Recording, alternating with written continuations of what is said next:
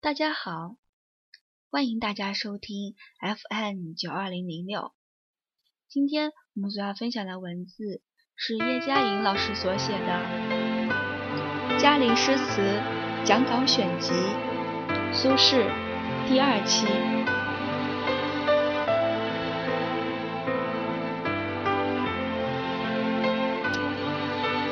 上次我们着重讲了苏东坡。在词的发展史上的地位。今天我们开始讲东坡词的特色。在讲东坡词的特色的时候，我还要把它和柳永做一个对比。从去年开始讲词以来，我们都是一方面讲个人的特色，另一方面讲词的发展。其实，要是大家仔细留意的话，就会发现还不止如此。我在讲个人特色和历史发展的时候，还很注意不同词人彼此之间的关系和比较。在不同词人的比较之中，一般有两种现象：一种是相反的，一种是相似的。所以我在讲李后主之后，接下来就在讲大雁。李后主和大雁，一个是纯情的词人，一个是理性的词人，这是两个相反类型的比较。可是讲晏殊和欧阳修的时候，我是拿南唐的冯正中和他们做比较的。我讲了冯正中对晏殊和欧阳修的影响，比较了他们相似之间的那些。细微的不同，这是相似类型的比较。我曾经说过，作品风格的不同是由于作者人格的不同。这样说好像是太道德化了，因为一讲人格，就使人想到道德品性的好坏。其实，所谓的人格者，表现于作品中，这是一个人的风格。叔本华在谈哲学的时候曾说：“作品的风格就是人心的心灵的相貌，是心灵感情修养的一种表现。所以，作品风格的不同和作者的心灵感情修养有很密切的关系。越是伟大的作者的作品与人格之间的关系就越密切。第二流的作者才因袭别人。”或拼命在技巧上下功夫。我们在分析冯延巳、晏童书、欧阳永书等人的作品风格的时候，也分析了他们在做人的性格方面的不同。那么现在，如果我们把柳永和苏东坡做一个比较，那当然是个强烈的对比了。这种强烈的对比，并不是我个人发现的。前人在一些词话里就常常讲到苏东坡和柳永。苏东坡写了前面讲过的那首《江城子》，自己就觉得与柳七不同，别是一种风格。《宋人笔记·吹积院序录》中记载说，苏东坡问他的朋友：“我的词与柳七的词如何？”朋友回答：“柳郎中的词要由十七八岁的妙龄女郎，手执红色禅牙，攀板难唱，晓风残月；你的词要由关西大汉，手拿铁镯板唱，大江东去。”这就是苏东坡的词和柳永的词在风格上的不同。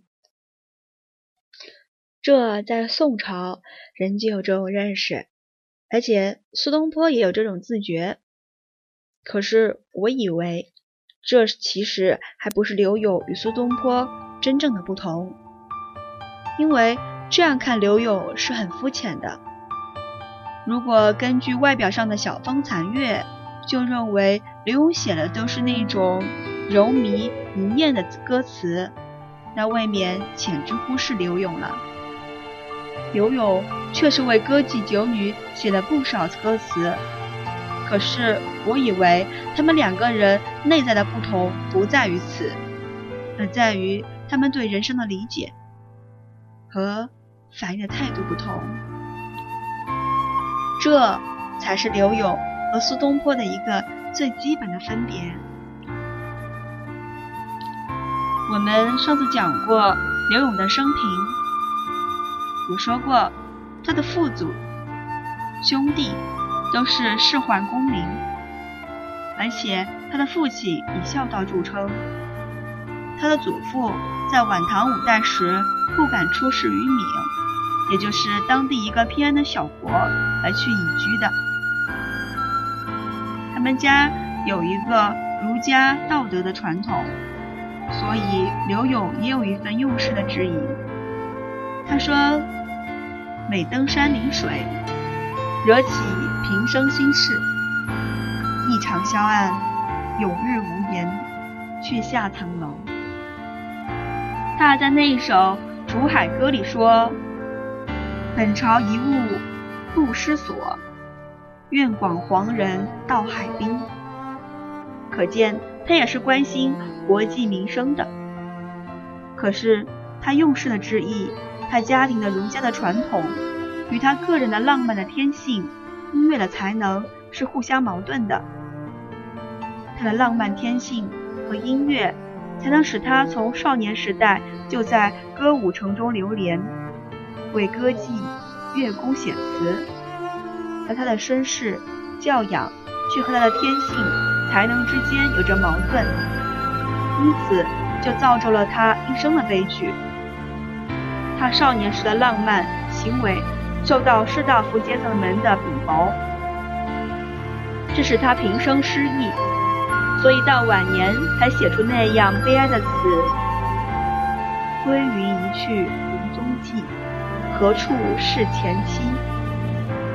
他信生疏，酒徒萧索。”不似少年时，因此我们说，刘勇的一生是矛盾和失意悲剧的，充满了生命落空的悲哀。可是人家苏东坡就不然了，刘勇是始终未能调和的矛盾，造成了他的生命的落空，而对自己的生命则是一个完成。苏东坡。把儒家的理想与佛教的修养贯通调和起来，从而完成了他自己。苏东坡的一生实在是比刘勇更加不幸。他不但仕宦不得志，还曾被下到监狱几度被处死。他曾经被贬到海南岛，政府官吏不给他房子住。有一段时间，他带着儿子。睡卧在光廊林树荫之下。为此，苏东坡还写过一篇文章，叫《光囊烟名》。光囊是海南岛的一种热带植物。我认识了一位朋友，到海南岛去参加苏东坡的一个纪念会，曾摘了一片光囊的叶子给我寄过来。它有一点儿像松树上的叶子。苏东坡。就是摘取光囊树上的叶子，写下了“光囊烟名”。他要跟他的儿子自己劳动，自己用泥土做成土砖，然后慢慢盖起房子来。虽然苏东坡的遭遇比刘勇更不幸，可他在忧愁、患难和挫折之中有自己立身持守。他能够在儒家。和道教之间找到一种融通调和。中国大陆前些年常讲儒法斗争，还有什么阶级斗争？他们总是在斗争，所以他们就没有一直找到这种矛盾调和的集大成的美。其实，中国有一些很伟大的诗人，他们都是从各种思想的精华之中。得到一个融会贯通的境界。陶渊明就是在儒家、佛家、道家的思想中，能够得到其精华而不苟于一家的一位诗人。苏东坡也是这样一位诗人。有些人看问题只看他的外表，这是不对的。例如苏东坡写过一篇议贡举的文章，讨论当时的科举制度。这篇文章如果只看表面，你会觉得他会反对佛老，因为在这篇文章中，他认为佛老的思想比较消极，比较颓废，是安于放，就是说比较放旷。他说：“假如天下之事都真的像周庄那样，其死生，亦毁誉，轻富贵。”安贫贱，那么人主要用来砥砺名节和鼓舞人心向上的那些手段，就无所施其用，人们就什么都不在乎了。其实，其死生，亦毁誉，轻富贵，安贫贱，这都是很好的修养。可是苏东坡在立论的时候。他是针对社会上一般而言的，对于一般的人，需要用一个目的来鼓励他们。有了富贵和贫贱的对比，有了荣誉的对比，一个人才知道应该向上。只有修养上达到了最高层次的人，才不需要这些鼓励，自己仍然可以够向上。所以。如果因为苏东坡发了这样的议论，就认为他反对佛老，这并不正确。苏东坡的弟弟苏辙写了一本书，叫《老子解》，把很多儒家的理论跟道家的思想糅合在一起了。这是不是老子的本意，暂且不论。但苏东坡是赞同苏辙这种看法的。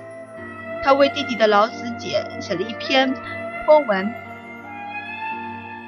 在跋文中说：“假使西汉初年就有了苏辙这本书，则孔老可为一；假使晋宋之间有了这本书，则佛老为二。”另外，苏东坡还在《与滕达道书》中说过：“平生学道。”专以待外物之变的话，又在《记龙井辩才文》说过：“孔老一门，不事分工，江河虽疏，其志则同。”的话，以为儒释道三家相反而可以相成，还以为佛老思想的一个特色就是静而达，能静。就不被外物所转移，能达就是对生死、毁誉、贵贱有一个通达的看法。信而达是人生的一种修养，这是苏东坡真正的所得，以致他的一生受用不尽。同样，在忧愁患难之间，为什么人家还能站得住，你却跌倒了？为什么人家还能完成，你却毁灭了？要注意，这是中国古人读书最注意的一点。我曾经提到过荀子的《劝学篇》，荀子说，古代君子的为学是入乎耳，出乎心，不乎四体，行乎动静，是要你在做人的实践里真正表现出来。才算是受用了，因为古人读书是和做人结合一起的。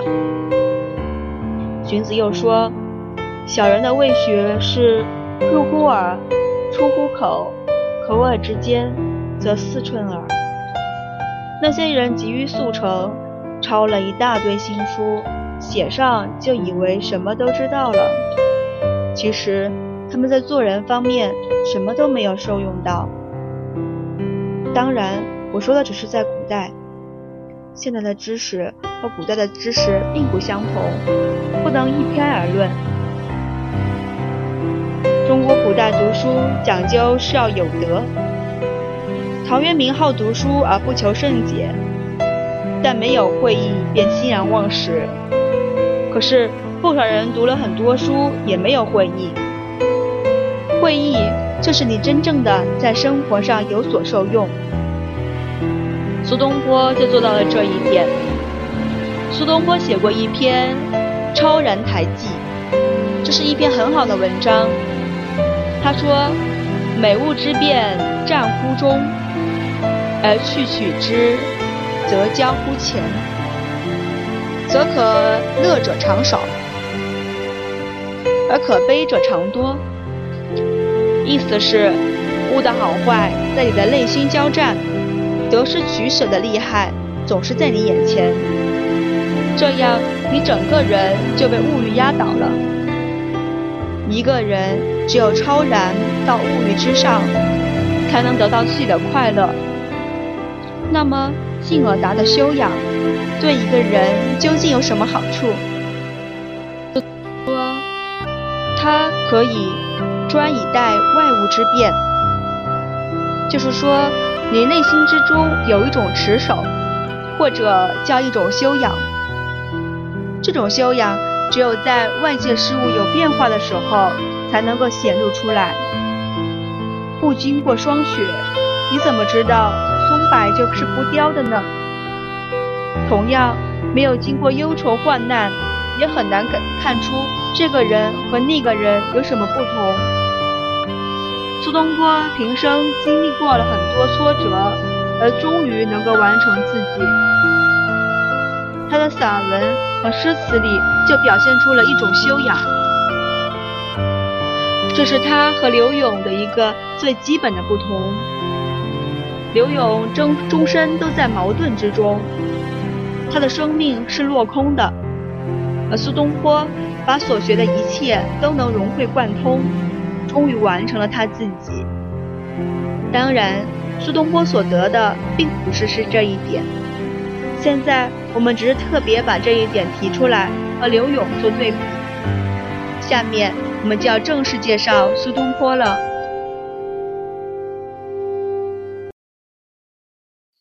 苏东坡是一个大家都很熟悉的作者，而且他的集子后边有年谱，大家可以自己看。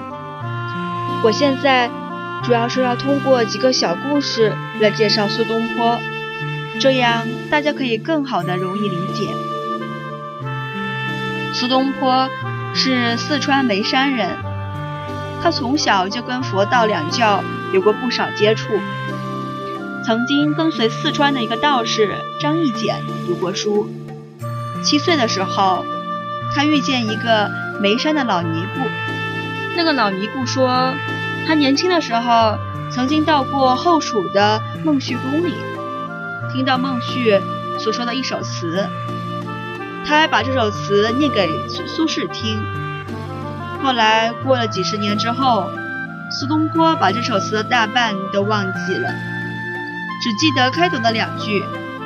根据韵律来寻味，他觉得这可能是《洞仙歌》，于是就把它补充完成了，是冰肌玉乳那首。蜀主孟旭宠爱花蕊夫人。而这首词就是形容一个美丽的女子，可能就是为了花蕊夫人而写的。今天我们不讲这首词，说这个故事的目的就是为了证明苏东坡的记忆力是很不错的，而且他从小就对诗词有着很深的印、印象和兴趣，对文学有敏锐的感觉。他的天性上。就是与文学与诗词十分接近的，这是他天生的禀赋。第二个故事讲的还是苏东坡小的时候。苏东坡的父亲苏洵常常到各地去游学，游学就是寻师访友，听到哪里有个人有学问、修养很好，就到那里去看望他，跟他学习。苏洵常常游学四方。苏东坡小的时候就由他的母亲程氏夫人教导。要知道，欧阳修小时候就是由母亲教导，岳飞小时候也是由母亲教导。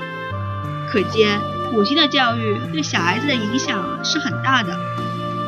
苏东坡小时候跟他的母亲陈氏夫人读《后汉书》，读了《范昴传》，里面有记载，范昴年轻时被乡间荐举，汉代没有科举考试，是推举制度出来做官。恒帝时，冀州有盗匪，国家委任他做清照使，清照使是皇帝任命的特使。到冀州去查案，《后汉书》上说，范昴受命之后，他就登车乃就，既然成成天下之志，泰然是心中感动的意思，就是说，当国家给他一个很重要的职位的时候，当他出发到地方上去做事情的时候，他有很远大的志向，自信能够为国为民做出一番事业来。可是大家知道，后汉时宦官专权，当时有一些士大夫和读书人就主持清议，反对宦官。可宦官则把这些士大夫看作党人，所以就发生了后汉党棍之祸，许多党人被关进监监狱或者被杀。范昴也是党人之列。官府要捉拿他，他听到了这个消息，就向母亲告辞，要去自首。他对母亲说：“老母在堂，养育之恩未报，这是我唯一不能割舍的感情。”他的母亲说：“一个人能够这样好的一个理由去死，死何遗憾？人是怎么能够希望既有利民，又能富贵寿考的呢？”这就是中国古人所说的“杀生成仁，舍身取义”。如果你为一件正义的事情而牺牲，你就没有什么可遗憾的了。当程氏夫人教苏东坡读书，读了这个故事，苏东坡就马上说了一句话，他说：“是若未亡，母许之否乎？”意思是。将来儿子做的，要是有一天遇到这种生死的抉择，也采取了范昴态度，母亲也能像范昴的母亲那样割舍得下吗？他的母亲回答说：“假如你能够如范昴，我岂不能如范母？”这个故事是值得注意的。我常说，很多人在一起读书。可是每一个人吸取了多少，吸取的方面各不相同，这是因为他们的天性各不相同。如果他的天性和某种东西接近，那种东西马上就能打动他的内心。这好像是一个很奇怪的事情。同一个家庭的兄弟姐妹，同一个学校中的同学，所接触的尽管一样。所吸收的却不一样。一个人碰到他的天性所接触到的那一点，他是莫之为而为，莫之至而至，都不是他自己能够做主张的，他自然而然的就吸收了。这一点对苏东坡来说，就是他平生做人的志节，他在天性上就有终日激励的这一面。第三个故事还是苏东坡小的时候，当他第一次读到庄子的时候，就说：“吾昔有见，口未能言，今见是书，得吾心矣。”前面的“见”不是眼睛所见，而是指一个人对人生宇宙的了解。他说：“我老早就有这种想法，可是我不知道该怎么表达出来。现在看了这部书。”和我心里所想的完全一样啊！可见他的思想在某些方面有与庄子相通的地方。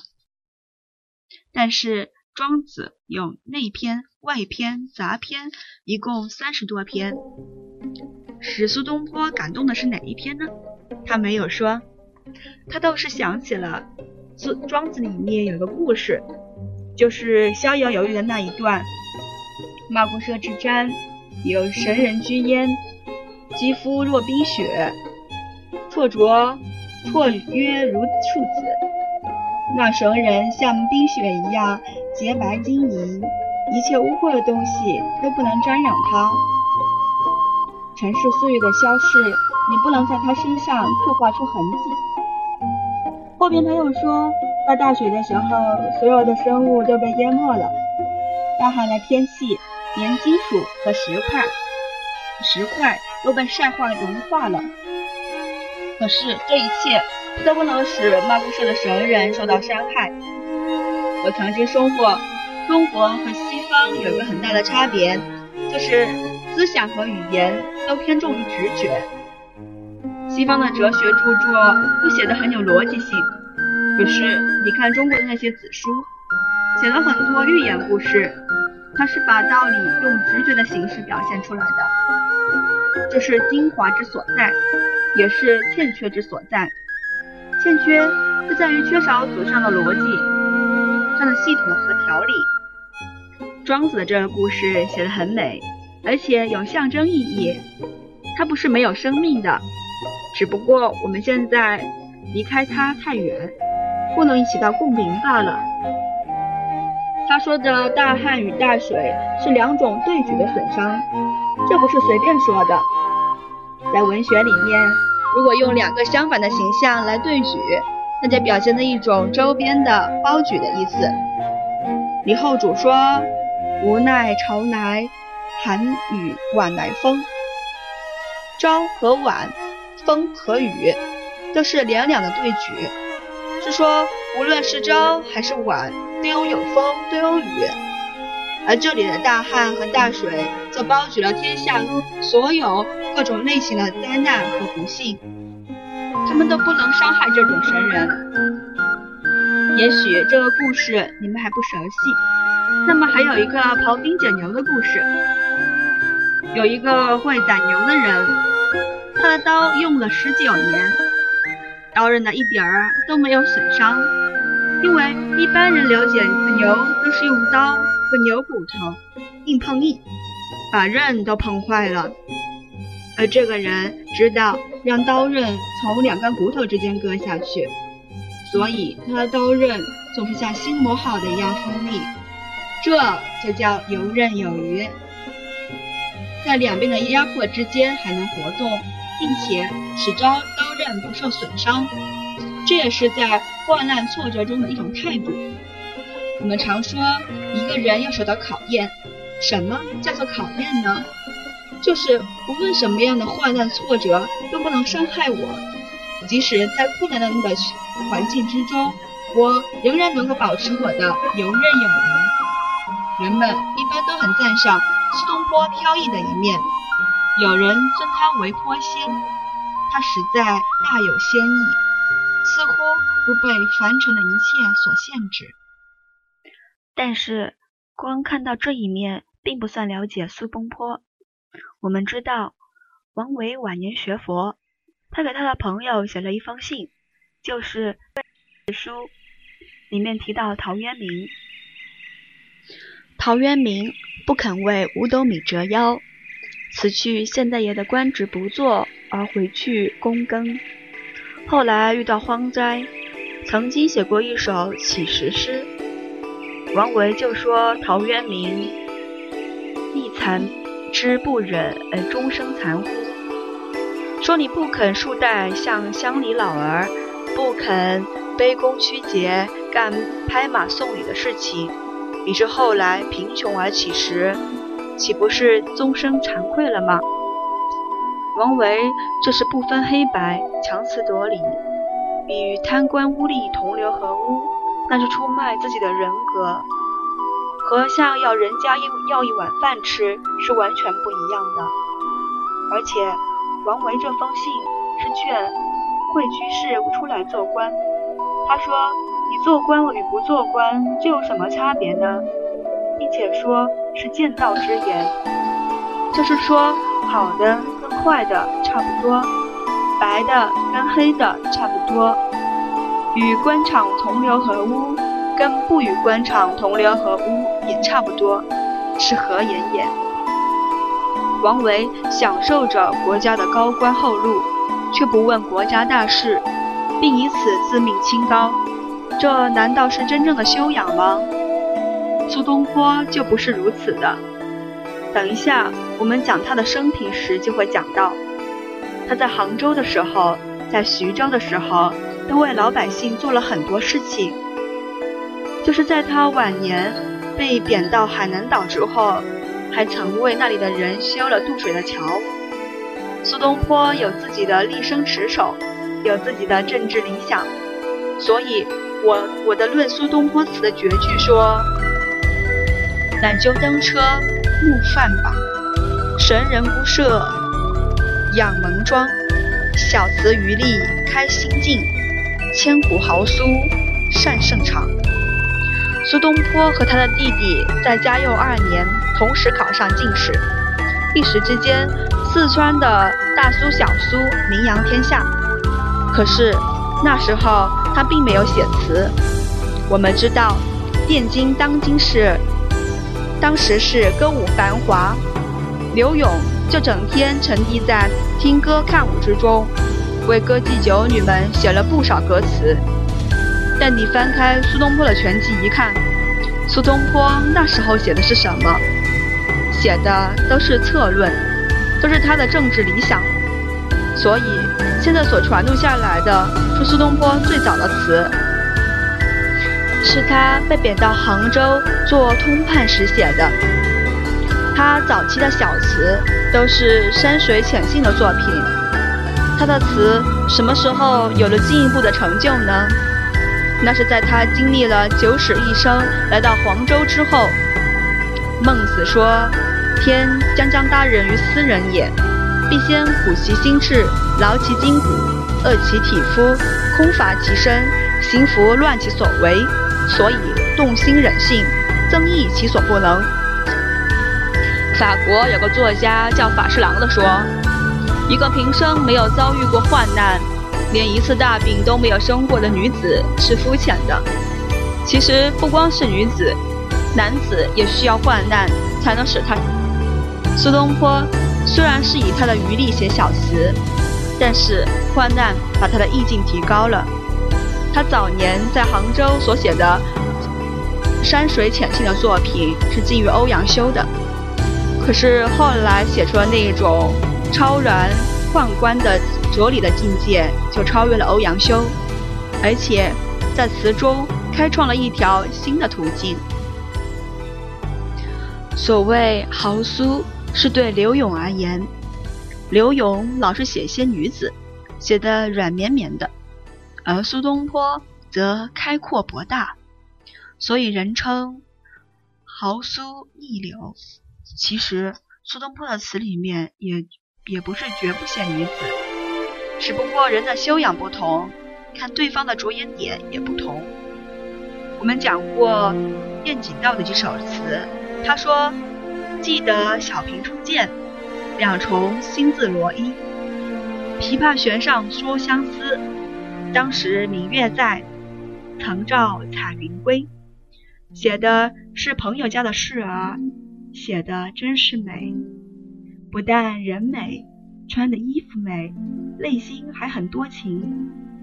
苏东坡也写过他的朋友王定国家的一个事儿，也是一个会唱歌的女子。他是怎么写的呢？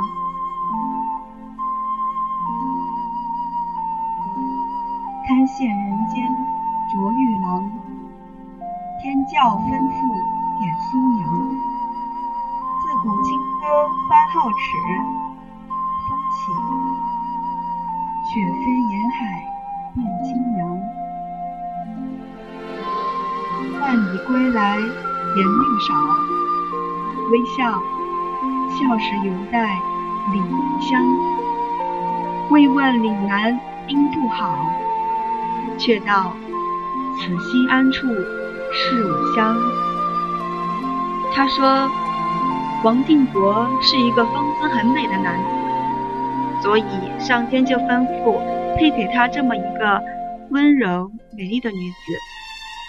王定国是个诗人，他写了歌词交给这个女子来唱，而这个女子唱歌的时候，那天风海涛都随着这个歌声涌起，能把万里之外炎热的荒蛮之地变得清凉。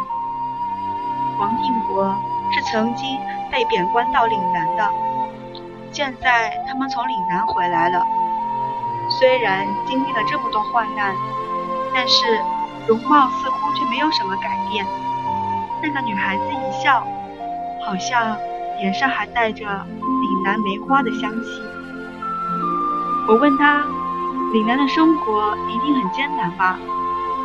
可是这女孩子回答说：“此心安处是吾乡。”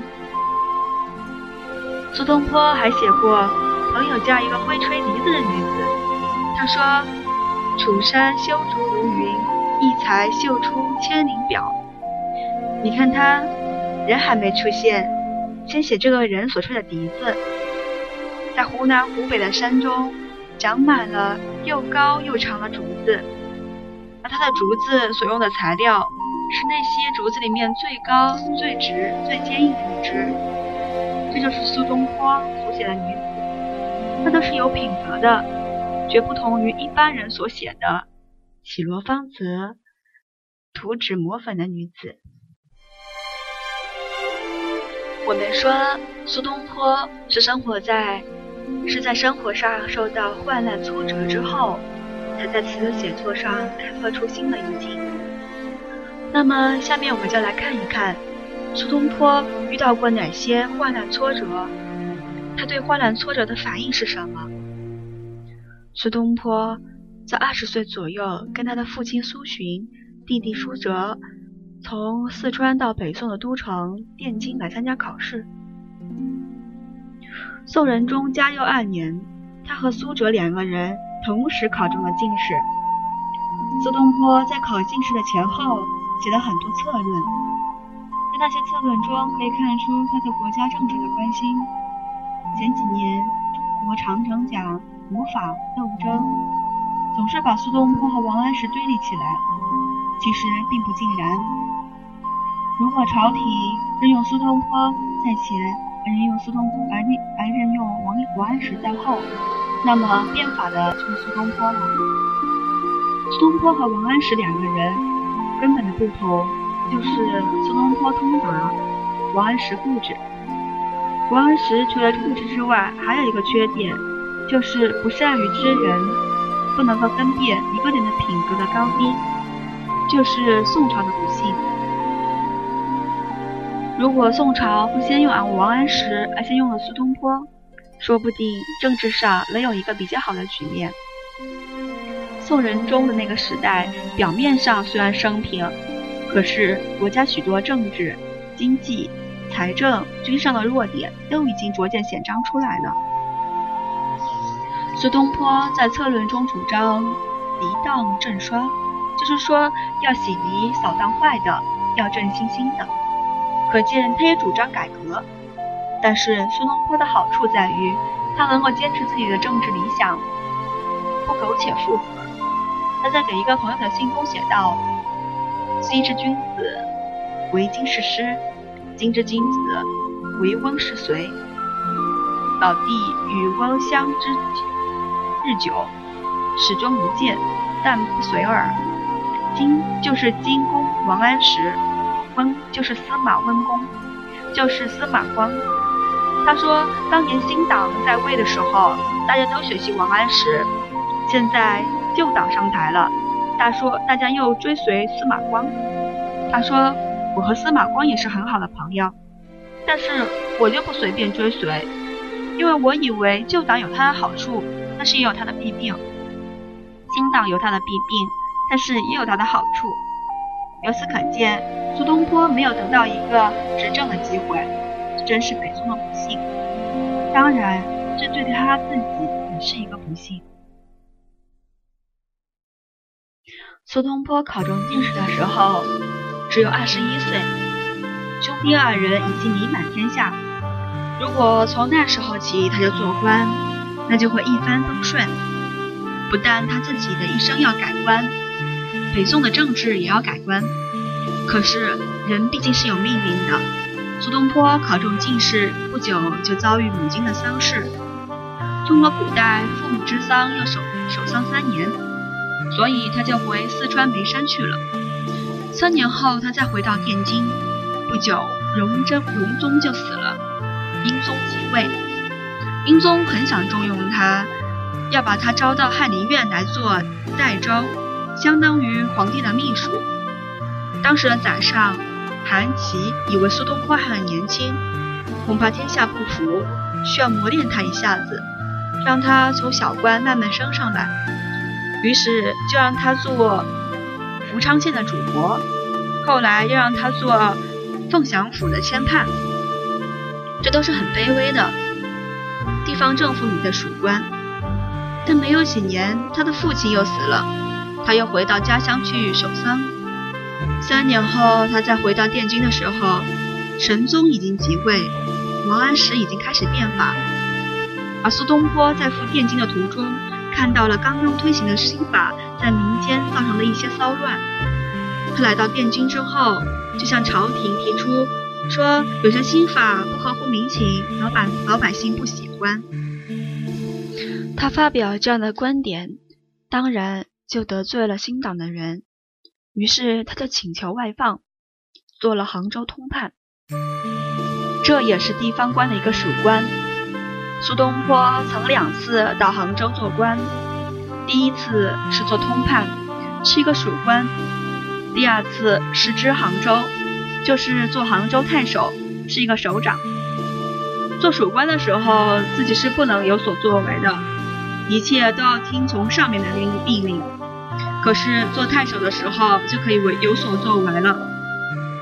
苏东坡后来在杭州做太守的时候，做了几件事情。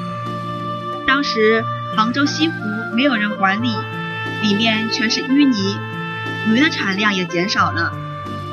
苏东坡用淤泥筑成了一条长堤，便利了交通，澄清了湖水，这是他的一件德政。在杭州传染流行、传染病流行的时候，苏东坡成立了病房，这在中国历史上是公家办理传染病隔离医院的最早开端。今天我们就讲到这里，